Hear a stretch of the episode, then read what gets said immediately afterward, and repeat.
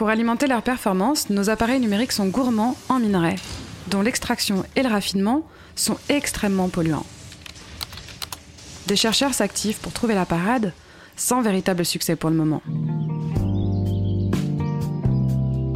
Bonjour à toutes et à tous, je suis Sophie Comte, cofondatrice de Chute, le magazine qui interroge l'impact des technologies sur nos vies. Chez Chute, on a eu l'idée de proposer nos articles au format sonore.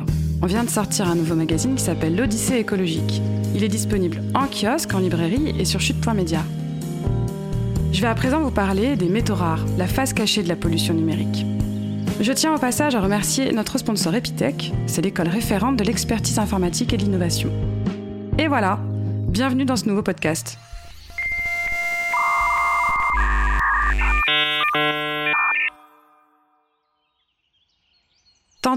Cobalt, magnésium, indium, gallium. Cet inventaire n'est pas seulement celui des éléments du tableau périodique de Mendeleïev, mais également l'énumération de différents composants des serveurs des data centers, de nos téléphones portables et de nos ordinateurs. L'industrie numérique y est accro. De la coque de la batterie en passant par l'écran, ils sont partout. De même, médiatisés pour leur nécessité croissante, les terres rares, qui ne sont pas tant, sont un groupe de 17 métaux aux propriétés électromagnétiques très recherchés. Le numérique est un si grand consommateur de terres rares et de minéraux en tout genre que l'Union européenne a dressé une liste des 30 matières premières considérées comme critiques pour leur risque particulièrement élevé de pénurie d'approvisionnement dans les 10 prochaines années et leur rôle particulièrement important dans la chaîne de valeur. Et ce n'est pas le seul problème. Pour équiper nos appareils électroniques de ces précieux métaux, il faut polluer. Beaucoup polluer. 80% de la dépense énergétique d'un smartphone est due à sa fabrication. Sa consommation électrique ne représente que les 20% restants, selon les chiffres de greenIT.fr et une communauté d'acteurs du numérique s'intéressant au développement durable. Guillaume Pitron, journaliste spécialisé dans la géopolitique des matières premières, dénonce Le numérique est une industrie très sale. Pour obtenir des métaux, il faut faire des trous dans le sol, utiliser des produits chimiques et raffiner. Tout ça a un impact énorme sur l'environnement. La Chine, une manne de minéraux, une mine de pollution. Le reporter était encore il y a peu dans le nord de la Chine, plus précisément à Baotou, considéré comme la capitale mondiale des terres rares. Il a pu observer ces impacts écologiques de près. Il poursuit. Cette industrie génère une importante pollution minière et aucune précaution environnementale n'est prise. Cela touche aussi la population locale. Les personnes que j'ai rencontrées me parlaient de maladies des os et de cancer. Premier producteur de terres rares, la Chine maîtrise très largement ce commerce et a su se rendre indispensable dans la production de composants numériques. En 2018, l'US Geological Survey estimait que le pays des Huawei fournissait 71% de la production mondiale, dont une partie équipe les 3,5 milliards de smartphones en circulation dans le monde. Extraits à l'autre bout du monde dans des conditions déplorables, ces minéraux pourraient être en partie extraits sur le sol européen. En France, le massif central abrite par exemple des monasites, tandis que la Guyane regorge d'or. Mais l'industrie minière n'est plus vraiment la bienvenue dans l'Hexagone. Guillaume Pitron dénonce encore. Personne ne veut entendre parler d'un retour des mines. Ce qui est paradoxal, car nous sommes de grands consommateurs de ces produits. Il y a une certaine hypocrisie. On ne souhaite pas assumer le coût écologique. Alors, on l'exporte. Pour limiter les dérives environnementales, le journaliste milite pour un retour de l'industrie minière en France. Je pense qu'il faudrait relocaliser cette extraction quand c'est possible. Cela permettrait d'appliquer nos normes environnementales et sociales. On contrôle très mal la production d'aujourd'hui.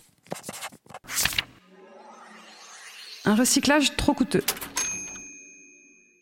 Si nous sommes si dépendants de ces minéraux à l'extraction polluante, c'est parce qu'ils sont présents au cœur de nos appareils, comme dans les batteries lithium-ion qui se sont généralisées à partir des années 90. Problème, elles sont encore peu recyclées, car cela coûte cher et rapporte assez peu. Jean-Marie Tarascon, spécialiste de chimie du solide et d'électrochimie, nous explique. On peut le faire, mais trop peu d'efforts sont réalisés sur le sujet. Il existe des méthodes en plusieurs étapes, coûteuses en énergie, et il faudrait inclure le coût du recyclage dans le prix de ces batteries. Fin de citation. Compte tenu de cet intérêt économique restreint, généraliser la réutilisation de ces minéraux n'est pas une mince affaire. Philippe Biwix, ingénieur et auteur d'essais sur les problématiques environnementales, abonde. Il y a moins de 2 euros de matières premières dans nos téléphones. Ce sont des produits qui valent cher au kilo, mais qui sont présents dans nos appareils de manière infime, parfois de l'ordre du milligramme, voire de la dizaine de milligrammes pour le palladium. La consommation électrique a beau ne pas être la principale source de pollution de nos appareils, il faut s'en préoccuper. Jean-Marie Tarascon prévient. Entre les data centers et nos systèmes de communication, le monde de demain va être encore plus demandeur en énergie. On a tendance à l'ignorer alors que ça va être un point important.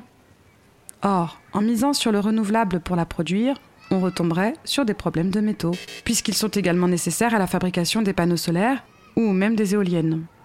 Ces dernières sont de grandes consommatrices de terres rares, comme le néodyme, le dysprosium, le praséodyme et le terbium, qui composent les générateurs à aimants permanents. Performance ou écologie un choix cornélien.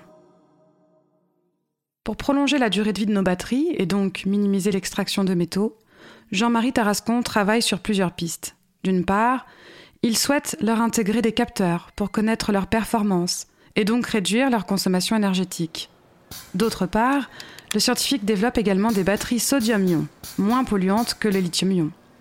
S'il travaille sur ces batteries avec Tiamat, une start-up française, il minimise une potentielle généralisation du sodium-ion.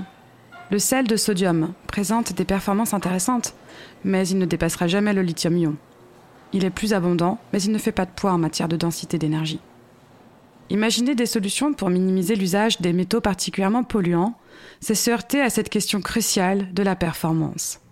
Pour le scientifique, les recherches sont encore insuffisantes pour se projeter vers d'autres systèmes. Et sauf surprise, la batterie lithium-ion devrait rester la norme. Nous sommes presque face à une question philosophique. Est-on prêt à avoir des produits moins polluants? Si je prends la voiture électrique, elle nourrissait des espoirs en matière écologique. Mais les idées comme celle d'Elon Musk vont droit dans le mur. Son projet sophistiqué avec des éléments de haute qualité est très consommateur en énergie. La solution low-tech.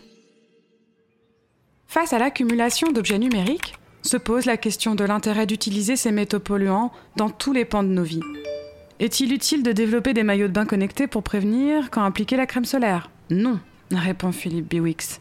L'ingénieur fait partie des promoteurs de la low-tech, pour qui cette problématique de l'allocation des ressources est le cœur du problème. Il nous explique. Il y a une surenchère dans tous les produits à un moment, on devrait se poser la question de leur utilité et consacrer les ressources et les minéraux les plus rares pour de vrais besoins. C'est ça la low-tech, comme le zéro déchet. C'est un travail sur la sobriété. Or, quelles mesures suffisent pour diviser par 100 l'impact du numérique? La sobriété, ce n'est pas le retour à la lampe à l'huile.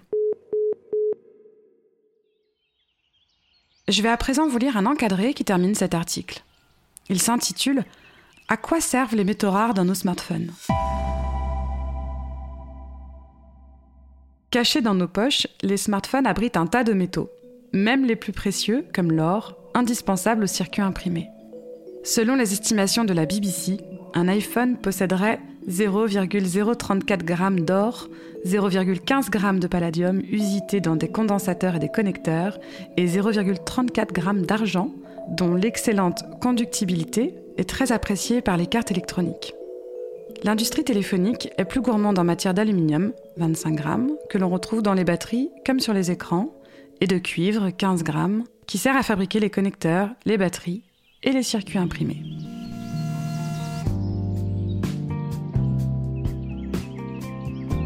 Et voilà, la lecture de cet article sonore est maintenant terminée. Vous en voulez d'autres? Cela tombe bien, nous avons d'autres articles de chute numéro 4 également disponibles au format sonore. Ils sont tous réalisés avec le soutien de l'école Epitech et sont disponibles sur toutes les plateformes de téléchargement, euh, Google Podcast, Deezer, Spotify, etc. Rendez-vous donc sur vos plateformes d'écoute préférées et trouvez-nous en tapant tout simplement Chute Radio. Si vous souhaitez encourager notre format sonore, n'hésitez pas à laisser un avis 5 étoiles et à en parler autour de vous. Merci d'avoir été là, à bientôt